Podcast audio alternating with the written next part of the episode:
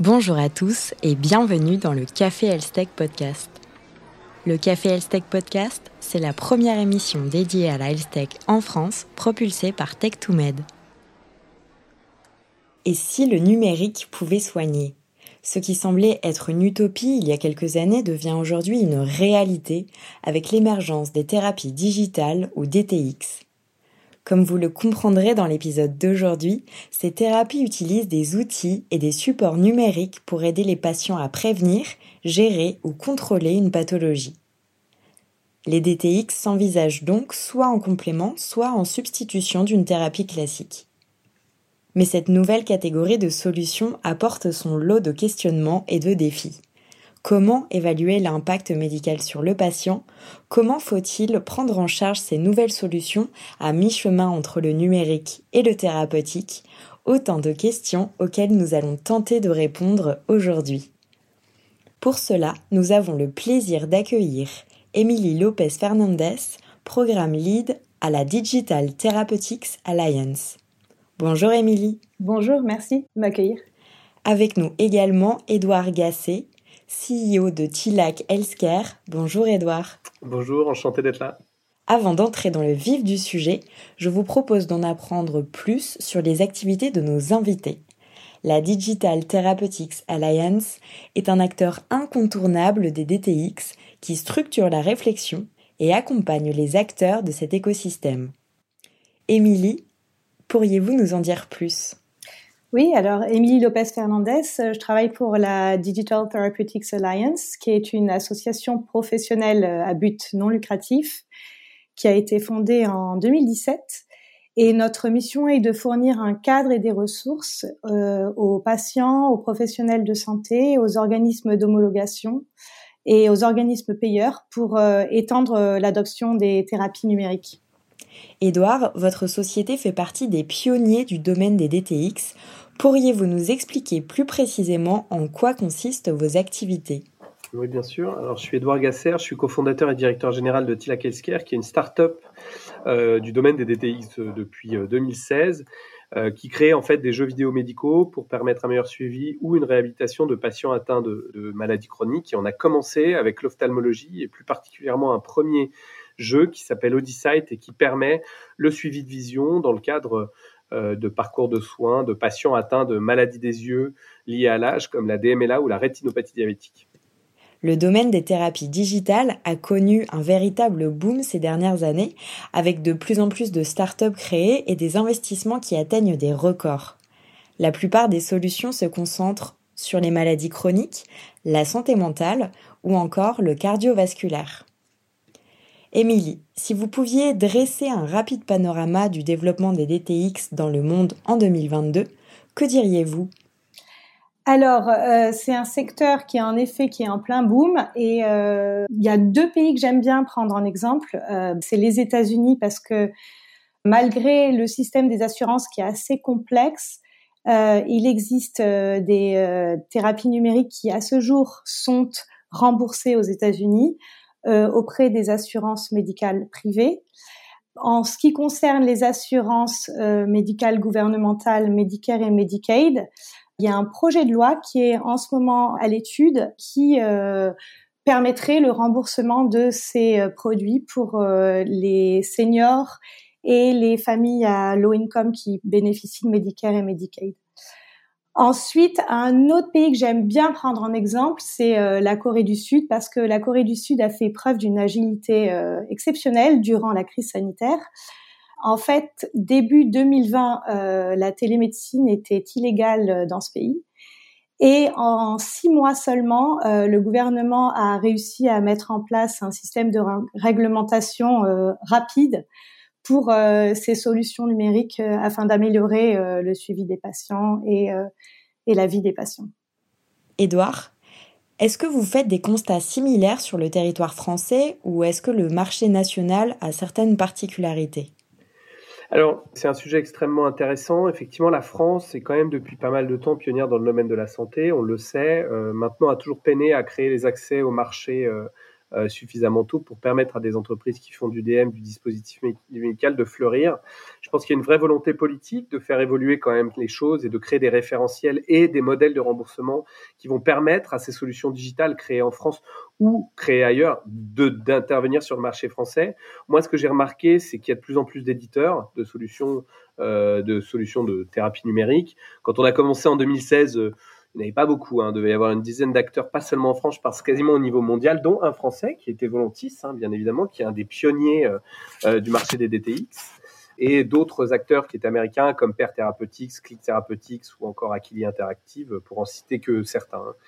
Et maintenant, on commence à voir quand même de plus en plus d'entreprises qui euh, se lancent dans le, dans, dans, le secteur de la thérapie numérique et notamment en France. Alors je pense, sans nous citer, mais il y en a d'autres aussi. Il y a des entreprises comme Mila, des entreprises comme Lucine, qui en France font des thérapies numériques et commencent quand même à avoir euh, à, travailler sur des sur des validations de leurs solutions euh, par des par des essais cliniques. Donc ce qui est d'intéressant, c'est que je pense qu'on va commencer à avoir vraiment l'émergence de cette de cette nouvelle génération de DTX qui vont accéder au marché dans les deux trois prochaines années. Et donc ça nous oblige tous à trouver des moyens justement de favoriser l'accès au marché et on voit que les référentiels évoluent. Donc la HAS a commencé à publier des, des recommandations sur comment évaluer les DM, euh, les, bah, thérapies, euh, les thérapies numériques. Le gouvernement se positionne, alors c'est plus sur la télésurveillance que sur les DTX pour l'instant, mais ça va évoluer, sur des quand même une rentrée dans le droit commun un peu à la manière de DIGA ou à la manière de ce que se fait aux États-Unis, ce qui se fait également en Corée du Sud, effectivement, Émilie. Donc ce qu'il y a d'intéressant, c'est qu'on commence à y avoir un mouvement à la fois d'éditeurs, mais également de, d'autorités publiques dans un sens euh, important qui est comment favoriser l'adoption de ces nouvelles solutions par le corps médical et par les patients en créant, à mon avis, un écosystème euh, favorable. On n'y est pas encore, mais à mon avis, les, les réflexions sont intéressantes. L'une des particularités majeures des DTX, c'est qu'elles apportent un bénéfice thérapeutique aux patients, au même titre qu'une thérapie traditionnelle. Dès lors se pose la question de l'évaluation de ce bénéfice et des échelles de mesure de l'efficacité clinique de ces solutions. Émilie, sur quels éléments peuvent se fonder aujourd'hui cette évaluation et comment abordez-vous cette question au sein de la Digital Therapeutics Alliance? Alors c'est un vaste sujet. Euh, dans les dix principes fondamentaux proposés par la DTA en 2018, nous insistions sur le fait qu'il fallait établir des preuves cliniques euh, solides et, probantes pour prouver euh, l'efficacité et la sécurité du produit, avec des essais cliniques euh, classiques type essais cliniques randomisés. Et il y a une particularité pour les DTX aussi, c'est qu'ils recueillent en, en, en, même temps des données en vie réelle qui permettent de prouver l'efficacité de ces produits dans l'environnement quotidien du patient. Et ça, c'est des, données qui sont extrêmement importantes. Pour l'instant, chaque pays cherche un peu son modèle. On espère aussi qu'il va y avoir des réciprocités entre pays, c'est-à-dire qu'un essai clinique euh, fait en France euh, puisse être valable en Allemagne, par exemple, et vice-versa. Mais on n'a pas encore toutes les clés euh, en main pour répondre à ces questions. Une fois l'évaluation clinique des solutions effectuées, vient tout naturellement la question du remboursement de ces thérapies pour les rendre accessibles au plus grand nombre. Et là encore, plusieurs questions se posent. Édouard, quelles sont les modalités d'accès au marché des DTX en France et quel retour pouvez-vous faire en tant que start-up? C'est une excellente question euh, parce qu'on se pose la question est-ce qu'on a fait le bon chemin, est-ce qu'on l'a pas fait? Enfin, c'est, toujours la même chose. En revanche, je pense qu'il y y a quelque chose qui est inhérent à n'importe quel DTX, c'est que ça reste quand même un produit digital et que du coup, il y a une logique empirique qui est peut-être un petit peu différente de, de, de ce qu'on voit dans le, dans le médicament. Et c'est intéressant de voir que les, les, autorités essaient de réfléchir à des, à des voies d'accès qui vont permettre de prendre en, en, en, compte effectivement cette donnée réelle, comme, comme, comme parlait Émilie. Alors, dans notre cas, ce qu'on a fait, c'est assez simple, c'est que euh, pour notre premier dispositif, pour Odysseid, donc, qui est un dispositif de classe 1, euh, qui va peut-être devenir, enfin, en tout cas, sous la nouvelle réglementation, sera un classe 2A, mais qui, on va aussi augmenter son claim. On a d'abord fait ce qu'on a fait une stratégie de validation. Le but, c'est de, de montrer qu'il y a bien, euh, euh, avait bien équivalence entre les données qui sont récupérées par notre dispositif versus les données qui sont récupérées de manière traditionnelle dans le parcours, dans le parcours de soins. Donc, c'était une logique de non-infériorité. Et euh, ça nous a permis de faire un premier essai, d'aller une première fois sur le marché, d'aller vérifier de l'usage et vérifier comment on s'intégrait dans le, dans, dans, le, dans, le, dans le parcours de soins des, dans le parcours de soins et aussi dans les routines de travail des professionnels de santé. Là, on est dans une logique où euh, justement on essaie de publier et de faire des études cliniques qui sont beaucoup plus des études cliniques de ce qu'on appelle d'efficacité, donc montrer la supériorité. Et là, je rejoins complètement euh, Émilie. Il n'y a pas beaucoup d'autres manières que de faire des RCT et de faire des choses qui sont euh, peut-être plus lourdes, mais qui sont nécessaires si on veut derrière prétendre à un remboursement final auprès de la CNEDIMS, de CPP, enfin bref, euh, et des autorités compétentes dans chacun, des pays pour faire valoir en fait un remboursement et un acte. Et là, on n'a pas encore trouvé effectivement le bon, le framework, et ça c'est au niveau international, hein, pour faire une évaluation qui soit un peu plus adaptée au DTX et qui est parce qu'aujourd'hui on utilise des on utilise des méthodes qui sont celles des médicaments et qui sont celles des dispositifs médicaux de manière générale. Je pense de manière générale. Et je pense qu'il y a et je pense que là il y a effectivement une réflexion. Donc nous c'est comme ça qu'on a construit. C'est assez, c'est assez itératif et je pense que c'est une, une, démarche qui permet bah, déjà d'assurer euh, la sûreté, la safety et, et, et la validation du, dispositif dans un premier temps, de valider l'usage pour ensuite aller chercher effectivement les remboursements avec de l'efficacité, de la supériorité grâce au dispositif. Voilà, c'est quelque chose qu'on peut faire parce qu'on a un dispositif digital qu'on peut pas faire quand on a un médicament où on doit faire globalement toutes les études avant d'aller sur le marché. Et ça, c'est intéressant et je pense que les startups peuvent apporter ça au système de santé et je pense que les référentiels doivent changer en ce sens, de mon expérience.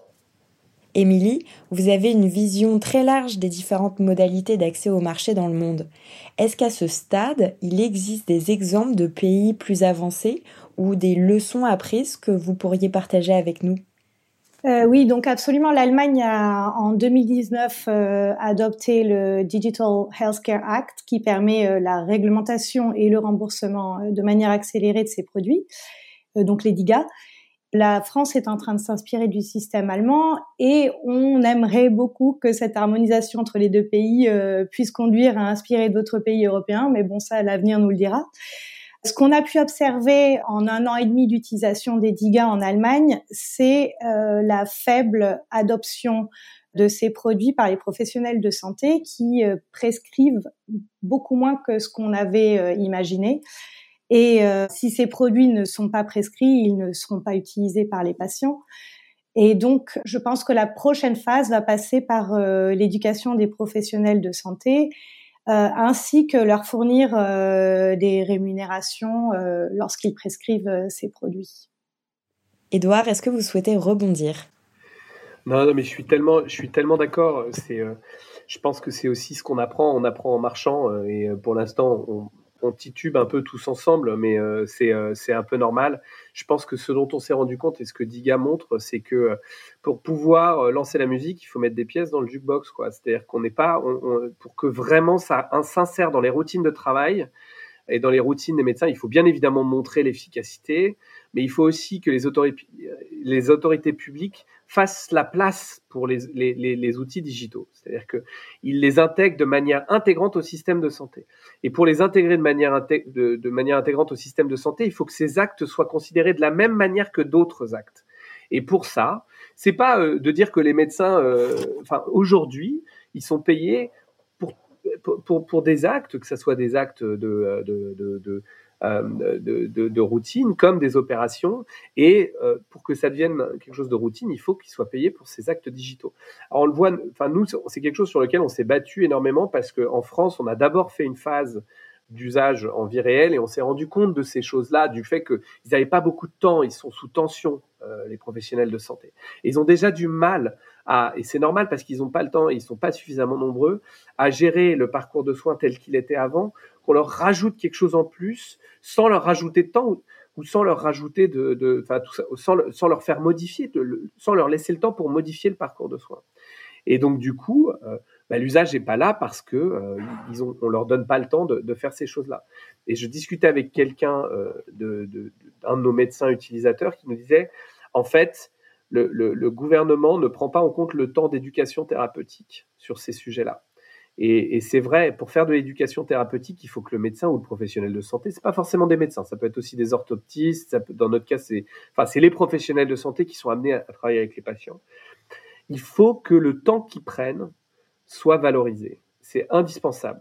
en tout cas dans un premier temps, pour faciliter l'adoption de ces, de, de, ces, de, ces, de ces outils et pour ensuite vraiment donner toute sa puissance et tout son potentiel, déclencher tout le potentiel du digital. Mais ça marchera pas autrement, sinon ça va rester quelque chose d'annexe, d'intéressant, mais de connexe, et qui ne fera pas partie intégrante du système de soins. En tout cas, c'est ce qu'on voit. Et globalement, on s'en rend compte avec le DIGA où tout le monde a dit c'est un remboursement, ça va cartonner. Un an après, 53% des médecins n'étaient même pas au courant. En Allemagne, je crois, n'étaient pas au courant. Et on se rend compte que globalement, le nombre de, le nombre de prescriptions par DIGA, alors il y en a qui s'en sortent mieux que d'autres, ça c'est sûr, mais il est relativement en deçà de ce qu'on pouvait espérer.